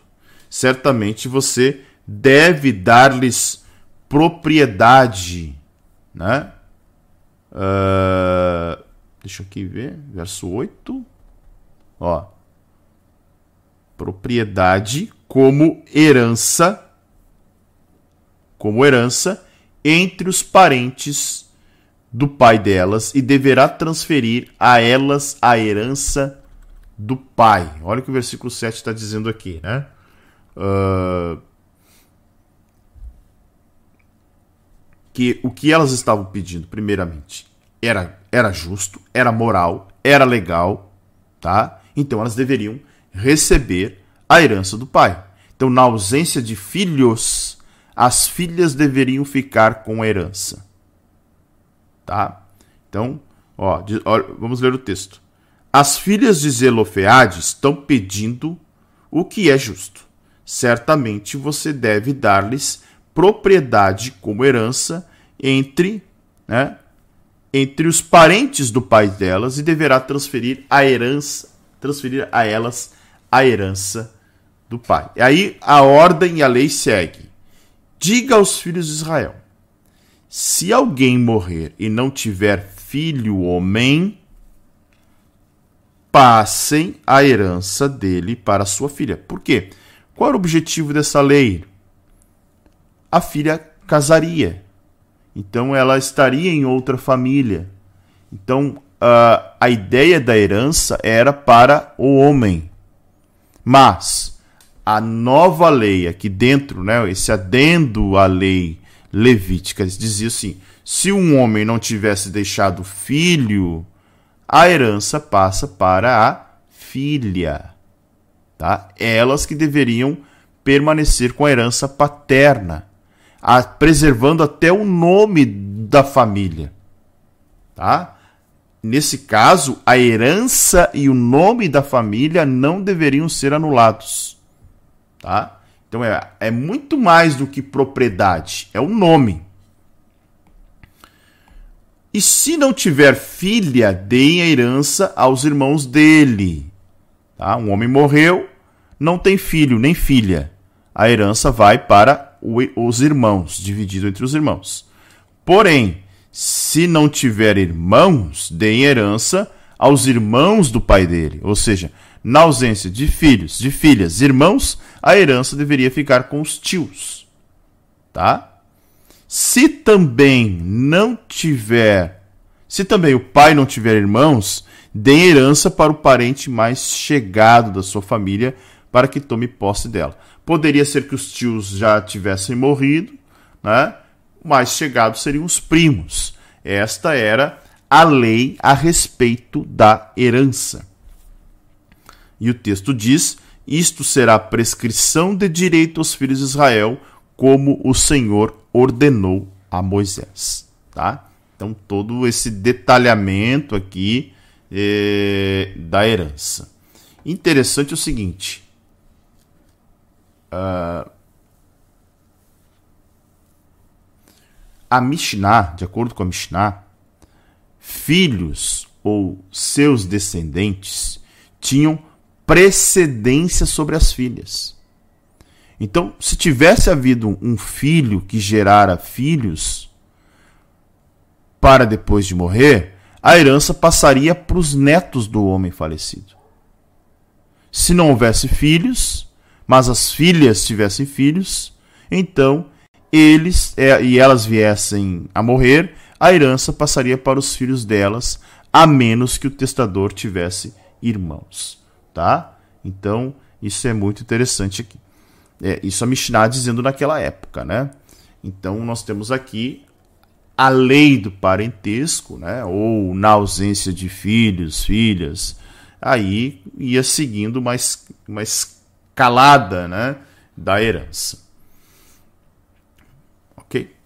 Mas as filhas de Zelofeade acabaram por tendo uma petição, a petição se tornando lei. Tá? Agora, uma tipologia interessante é nós lembrarmos que em Cristo não há homem nem mulher, mas são todos, né? Todos são dignos desta herança espiritual, conforme diz Gálatas, capítulo de número 3. Deixa eu achar aqui. Acabando minha água. Gálatas capítulo 3, verso, verso, verso de número. Ó, 28. Presta atenção. Assim sendo, não pode haver judeu, nem grego, nem escravo, nem liberto, nem homem, nem mulher porque todos vocês são um em Cristo Jesus. Presta atenção agora. E se vocês são de Cristo, são também descendentes de Abraão e herdeiros segundo a promessa. Então, notem que essa questão de herdade aqui, ela realmente tem aí uma tipologia nessa questão dos, das filhas de Zelofeade, apontando para que em Cristo todos seriam um. Né? Verso 12, o que nós vamos ver aqui vai estar relatado em Deuteronômio capítulo 3 também. Mais uma vez, a, a fórmula de comunicação. O Senhor disse a Moisés: suba, opa, suba a este monte, Abarim, e veja a terra que dei aos filhos de Israel. Olha que interessante. Uh, monte Abarim, e vê a terra que te dei. Moisés teve permissão de contemplar o território prometido, coisa que Arão não teve. Né? Embora tenha permissão de contemplar, não teve permissão para entrar. E ao ver, ao, ao ver a terra prometida, Moisés haveria de morrer. É, tem algo interessante aqui que é o seguinte. Né? A gente chama da lei como aio. Né? O que, que é um aio? Um aio é aquele que conduz, né? conduz a noiva é, a Cristo, né? Ou melhor, conduz a noiva ao noivo, né? Vamos falar de um casamento. Estava olhando aqui é, os comentários que vocês estão colocando ali sobre é, Deus não é um Deus de Israel, não é um Deus misógino, né? Verdade, não é. Uh, então, o aio é aquele que conduz a noiva. A lei nos conduziu a Cristo como um aio. A lei foi o nosso aio. Né? É, o texto de Gálatas que eu acabei de ler é maravilhoso. Versículo 24 e 25 vai dizer assim, ó. De maneira que a lei se tornou nosso guardião, ou aio, algumas traduções dizem aio, né? Para nos conduzir a Cristo a fim de que fôssemos justificados pela fé. Mas agora que veio a fé, já não permanecemos subordinados ao guardião. Tá? Então, uma vez efetuada a tarefa do aio de apresentar, né, a sua utilidade cessa. Então a lei era tipologia, a lei apontava, a lei mostrava para Cristo. Né? Estava apontando para o Logos, para o Verbo encarnado. Né? Então isso é muito interessante porque é, nós podemos ver justamente isso em relação a, a, a, terra que havia Moisés havia de contemplar aqui. Depois de ter visto, você também será reunido ao seu povo, assim como aconteceu com seu irmão Arão. Então, uh, palavras, palavras, palavras tristes, né? É, a gente, uh, mesmo sabendo o texto, parece que a gente cria aquela expectativa, poxa, como Moisés sofreu, como Moisés padeceu e e, e, realmente, olha. Ah, mas o Senhor é justo, né? O Senhor é justo e a gente sabe que Moisés cumpriu muito bem o seu papel dentro daquilo que Deus estabeleceu. E nenhum homem é perfeito. Isso mostra que Moisés, mesmo sendo um homem manso, humilde, né, que também já era uma tipologia de Cristo, um, Moisés também falhou e, e aqui nós vemos o resultado dessa falha, né? Versículo 14 vai dizer: Porque no deserto de Zim, quando a congregação discutia comigo, vocês foram rebeldes ao meu mandamento de me santificar né? É, nas águas diante dos olhos de, do povo. Né? Nas águas diante dos olhos do povo. São estas as águas de Meribá, de Cádiz, no deserto de Zim. Tá? Então, interessantíssimo aí o versículo de número 14, falando justamente é, que Deus mostra e oferece aqui para Moisés, apresenta para Moisés a razão pela qual ele só contemplou a terra e não entrou. Um momento de cólera, de rebelião contra Yahvé, bateu na rocha por duas vezes, né? quando deveria apenas ter falado para a rocha. E ao fazer e ao fazer isso, ele deixou de santificar Yahvé de maneira singular diante do povo, de honrar Yahvé, né? Yahvé seria glorificado de uma, uma maneira espetacular. Ó, Deus mandou falar para a rocha, rocha, nos dê água. E a rocha daria água, né? Mas Moisés ali, de certa forma, estragou aquilo e é, acabou pecando, né? Uh, Meribá, tá? Meribá é, é um lugar aqui em Cádiz. Deixa eu ver se eu mostro no mapa de novo. Onde eles estavam quando isso aconteceu. Ó. Cádiz Barneia. Que nós vamos ver lá em Deuteronômio. Uh, o texto de Deuteronômio vai dizer que eles permaneceram circulando em Cádiz Barneia por 38 anos. Tá? Tem um texto em Deuteronômio que diz isso. 38 anos. E aqui está Meribá. Há quem goste de fazer né, esta alusão é, em relação a Cádiz Barneia, né, há 38 anos, com um outro personagem bíblico que aparece 38 anos, né, que seria aquele homem que estava diante do tanque de Betesda, né, o homem do, do tanque de Betesda, ele estava há 38 anos. Né? Tem gente que gosta de relacionar essas coisas dizendo o seguinte, que Jesus, ao operar aquele milagre, estaria querendo dar um recado para os israelitas, dizendo o seguinte: olha, é, é, porque os, os, melhor, os, os, fariseus, né? Os fariseus perguntam para aquele homem que foi curado: é, quem te curou? Né? Quem te curou? Então, talvez a pergunta errada, né? Alguns dizem que é, eles deveriam ter observado sinais ali. Né? Até porque poderia ser uma forma de Jesus também resgatar. Mas isso não passa de uma tentativa de amarrar um texto ao outro, né? A princípio. Né? Claro que a gente, hum, é, pelo texto, não podemos é, ter clareza total daquilo que Jesus quis passar para os hebreus naquela época. Mas é um fato curioso em relação a 38 anos, é, esse número 38 que aparece uh, naquele momento. Então Moisés disse ao Senhor: Que o Senhor, autor e conservador de toda a vida, ponha um homem sobre esta congregação que saia adiante deles que entre adiante deles, que os faça sair, que os faça entrar, para que a congregação do Senhor não seja como ovelhas que não têm pastor.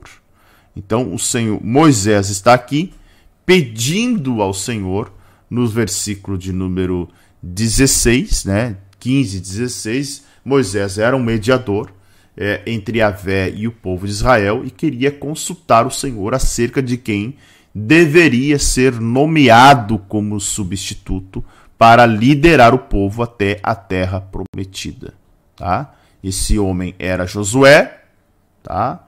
Um tipo de Cristo, ou ainda poderia ser Caleb. Então, é, os, Moisés quis confirmar, né? E aí, interessante que ele usa uma expressão fantástica, autor e conservador de toda a vida. No hebraico, essa expressão é Yahvé, o Deus de toda a carne e de todo o espírito. Né? Essa expressão já havia acontecido lá em Números 16. Tá? Para ser mais exato, Números 16, 22. Lembram disso? Essa expressão já apareceu. Então, é, essa expressão autor e conservador da vida ou da carne é um reconhecimento que Deus é soberano. Moisés estava dizendo que o Senhor era soberano, que o Senhor tem o controle de todas as coisas, que mesmo diante da morte né? embora não, não houvesse ainda uma clareza de uma doutrina de alma imortal para os hebreus, mesmo diante da morte, Moisés estava confiante no Senhor, né? sabendo que Deus havia, havia de conduzir esse povo. E aí o texto diz o seguinte: O Senhor disse a Moisés: Chame Josué, filho de Num, homem em quem há o Espírito, e impunha a mão sobre ele. Tá? Então a ideia aqui do Senhor para Moisés é o seguinte, tá? Primeiro, a escolha de Josué foi divina. Tá? Tanto que uh, chama muita atenção o livro de Josué, né? Que Deus fala diretamente a Josué dizendo: Não te disse eu, esforça-te, tem bom ânimo. Né? Parecia que havia aí um, um um receio, um medo da parte de, de Josué de assumir aquela tarefa, né? Talvez até né, o povo obstinado uh, acompanhou Moisés em tudo que Moisés fez. É, e aí, poxa, né? uh, o medo de Josué era até justificável, né? Impõe as mãos, tá? Não há nenhuma nenhum derramamento de óleo aqui. Simplesmente Josué cumpria com as qualificações da liderança, mas isso precisava ser reconhecido por Moisés e transferido a ele o seu ofício e a sua autoridade o Senhor manda que apresente ao sacerdote Eleazar, a toda a congregação, à vista de todos, transmita-lhe a sua ordem. Tá? Então, Eleazar era uh, o sumo sacerdote, então era aquele que estava autorizado espiritualmente. Tinha uma missão sagrada, né? A missão de Eleazar não era uma missão é, de campanha militar, era sagrada. Tá? Então isso, isso faz até Josué lembrar né, que a missão que ele tinha não era só ganhar e conquistar uma terra, era o povo de Deus, né? era o povo de Deus ali avançando. É, é, povo sagrado, por isso que a expressão dada ser forte e corajoso, né? É uma promessa divina de sucesso. Tu farás, Josué capítulo 1, verso 6, tu farás a este povo herdar a terra que, sob juramento, prometia dar a seus pais. Tá? Verso 20: Ponha sobre ele uma parte da sua autoridade, para que toda a congregação dos filhos de Israel obedeça a ele. Como assim põe uma parte? Essa autoridade dada por Yahvé a Moisés agora seria transferida para Josué. Tá? Isso até uh, nesse, nessa questão da imposição de mãos, né? que era um ato simbólico de representar a transferência de virtudes ou de poderes, né? Não era só um, não era só parte de um ritual, tá? Havia ali toda uma é, uma expectativa da própria, é, não só da autoridade espiritual, mas da autoridade civil. E o povo precisava obedecer o novo líder. Né? Então o povo precisava reconhecer o novo líder, o povo precisava obedecer o novo líder. E isso tinha que ser feito diante da toda a congregação e com o aval do sumo sacerdote. Verso 21. Josué deve, deverá se apresentar diante de Eleazar, o sacerdote, o qual por ele consultará o Senhor de acordo com o juízo do Urim. Como assim, de acordo com o juízo do Urim? Primeiro, Moisés desfrutava de um acesso direto à presença e ao conselho de Yahvé. Né? Josué não tinha essa vantagem ainda. Tá? É isso que o texto está dizendo. E mais, o que, que o texto vai, vai afirmar? Que Josué não terá essa vantagem. Olha o que o texto diz: Josué deverá se apresentar.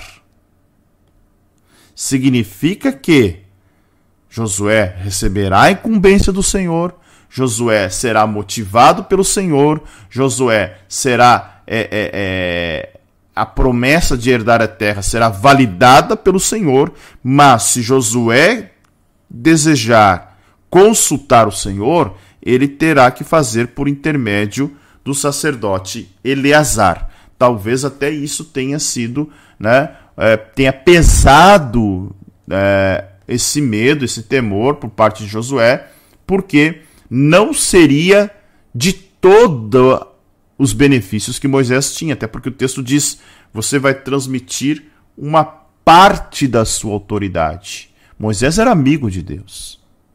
Moisés foi chamado de amigo de Deus. é, então pensem, um negócio assim, um canal, canal aberto com o céu tinha Moisés. Josué não seria assim. Para consultar e saber o que Deus estava é, é, fazendo, ele teria que ir até o sumo sacerdote, que por sua vez utilizaria Urim e Tumim. Tá? Segundo, uh, segundo a palavra do sacerdote, sairão, segundo a sua palavra, entrarão. Tá? Então, versículo 21 vai. É... Deixa eu só fazer um negócio aqui que eu... minha imagem ficou pequena aqui. Ó, agora sim. Ó, segundo a palavra do sacerdote, sairão. Segundo a palavra do sacerdote, entrarão ele e todos os filhos de Israel com ele e toda a congregação. Então, o verso de número 21 enfatiza isso, né, que Moisés tinha é, um, um desfrute da presença de Deus que Josué não veria ter, tá? Moisés fez como o Senhor havia ordenado, chamou Josué e o apresentou ao sacerdote Eleazar e a toda a congregação. Então, Moisés foi obediente, né? Aquilo que Deus determinou, ele atendeu. Josué foi levado à presença do sumo sacerdote, conforme a ordem, e estavam aí estavam presentes nesta cerimônia representantes das doze tribos. Né? Então foi uma ordenação pública.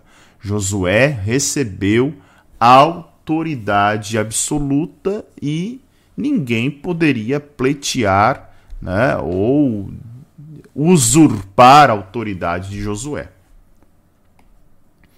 Impôs as mãos sobre ele e lhe deu as suas ordens, como o Senhor havia falado por meio de Moisés. Encerra o capítulo de número 27 é, dando um detalhamento aqui, né, justamente daquilo que Moisés, ao colocar as mãos sobre Josué, transmitiu é, a, a bênção de Yahvé, né, a liderança é, transmitiu a posição civil, de autoridade civil, de autoridade espiritual também, né, mas aí é, com um nível um pouco diferente daquilo que Moisés tinha, é, e dessa forma é, trazendo o sumo sacerdote para esse governo espiritual, sendo que o governo civil das tribos né, é, estava agora uh, com eles aqui. Né? Com os levitas, o ministério sacerdotal, com uh, um membro da casa de Efraim, que era Josué, né? Josué, filho de Num, membro da casa de Efraim, estava agora o governo civil. Ok? Chegamos ao final da nossa leitura de hoje. Ah, deixa eu colocar lá o seguinte.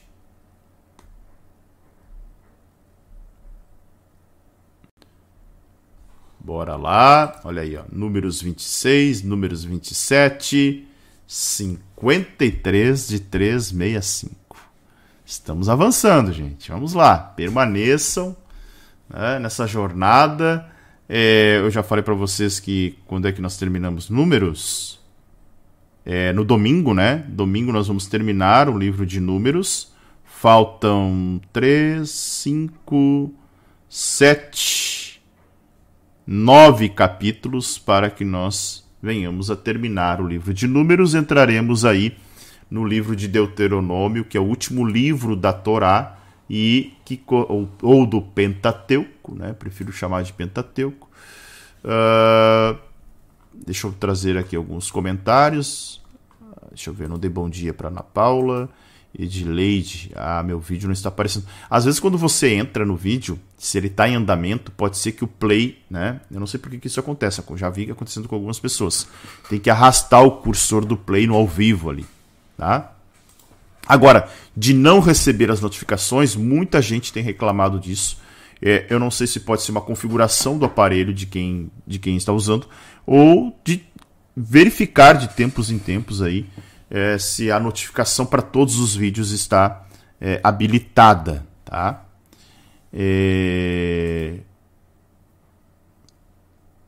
Aí se você tem o um aplicativo do YouTube no teu celular, ele tem que notificar, né? ele tem que dar uma mensagem de que eu estou ao vivo aqui, tá? É, eu, assisto, eu assino um canal aqui de um, de um pastor né, que eu gosto muito de ouvir, um senhor já de alguma idade, e sempre que o canal dele está ao vivo, eu recebo a notificação no meu celular. Aí é alguma configuração que vocês talvez precisem dar uma olhadinha. Núbia, Magda, Letícia, Rose, Rose Santos, Deus te abençoe, Rose. Está acompanhando aí, está em trabalho, que Deus possa te abençoar. Eleazar, como levita, entra na terra? Sim, é o sacerdote que entra, né? Os levitas entram na terra. A questão toda é o seguinte: os levitas entram, eles não ganham é terra. Depois nós vamos ver que eles ganham cidades, tá? Mas eles não ganham uma, uma região como as outras tribos vão, vão ganhar. A Neuzedir aqui tem uma indicação interessante, ó. É, quem deseja conhecer cada personagem da Bíblia, é, tem um livro, Todos os Personagens da Bíblia. Dicionários bíblicos também tem, tá? Tem um dicionário aqui Deixa eu ver se eu consigo mostrar para você. Eu saio aqui da tela. Esse para mim tem dois dicionários que são bem interessantes. Quem gosta aí de consultar, né? O Wycliffe, para mim, é o mais completo. Ele é um calhamaço, né? Tem tudo. Tem tudo. tudo. Todos os nomes que vocês é, desejarem procurar da Bíblia, está aqui. E tem o Dicionário Bíblico Ilustrado Vida, tá? Que esse aqui é da editora Vida. Esse já é um pouquinho diferente. Ele também é um dicionário, mas ele traz fotos das regiões, traz alguns é, algum detalhamento assim quando você vai olhar, por exemplo, Uh, onde é que está aqui? Coisas bem específicas, tá? Ele vai trazer aqui nesse dicionário. Muito legal também para quem deseja pesquisar, além dessa indicação que a Neuzedir acabou de fazer aqui também. Deixa eu ver mais algum comentário. Ah, a Neuzedir fala dos os filhos de Corá, Josete, Andréia, Maria Conceição, Interessante perceber que o povo continua a sofrer, esse, esse que eu já li, né? Gabriele. Hum, quem mais aí? Teve um debate ali sobre misoginia, né? Hum, Analice, Deus te abençoe. Marinês botando aqui, né? 53 de 365. É isso aí, vamos avançando, gente. Quando a gente vê, passou o ano. Né? Passou o ano e nós lemos toda a Bíblia aqui juntos, né? Isso é importante, tá? Bom trabalho, Vanusa. Deus te abençoe. Deus Edir, Rose, é, Benson, todas as manhãs. Mais uma aula edificante, mente fervilhando, né? Uh, como fica. Uh, como fica, é, a mente fica fervilhando. óbvio que eu não li tudo eu não sei se a pergunta é dos meus livros, se eu já li tudo, né? É, comentários bíblicos a gente acaba mais usando em consultas, né? É, tem, eu tenho muitos comentários bíblicos. Essa, essa prateleira aqui, essa do lado da verde que meu dedo está apontando, em cima é aqui teologia sistemática, comentário bíblico, comentário bíblico, comentário bíblico, comentário bíblico. Então, comentário bíblico a gente usa mais para preparar materiais, né? Dificilmente se faz um comentário bíblico de, de capa a capa, assim como uma, uma teologia sistemática. Vai falar sobre cristologia, tu pesquisa sobre cristologia.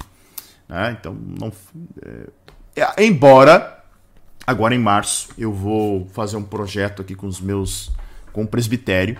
Nós vamos, nós já selecionamos uma teologia sistemática e nós vamos ler e comentar juntos é, uma teologia sistemática junto com o presbitério. Mas isso vai ser mais com um objetivo interno, né, de trabalhar aí teologicamente os presbíteros aqui da igreja.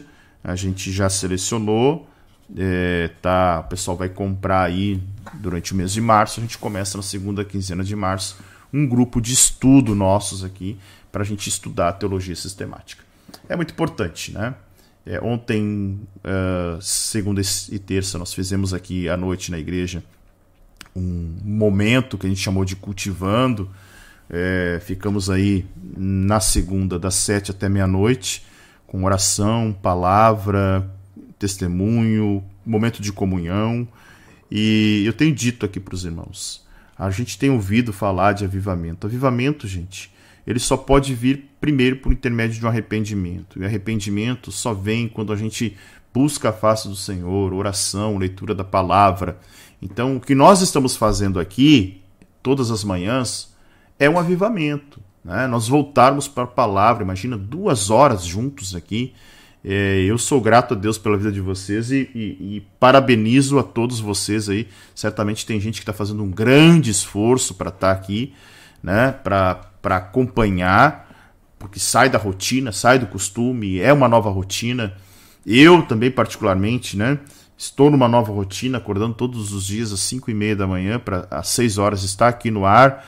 É, é, é, é, é um desafio, mas quem quer mais de Deus precisa fazer mais. Né? Quem, quem deseja mais o Senhor precisa fazer mais. Então, que sigamos em frente, todos nós aqui juntos, né, para que possamos cada vez mais conhecer da palavra do Senhor. Certo? Que Deus abençoe vocês. Fique na paz que excede todo entendimento. É, hoje, no fim da tarde, temos aí o Café com Palavra, que está num novo horário.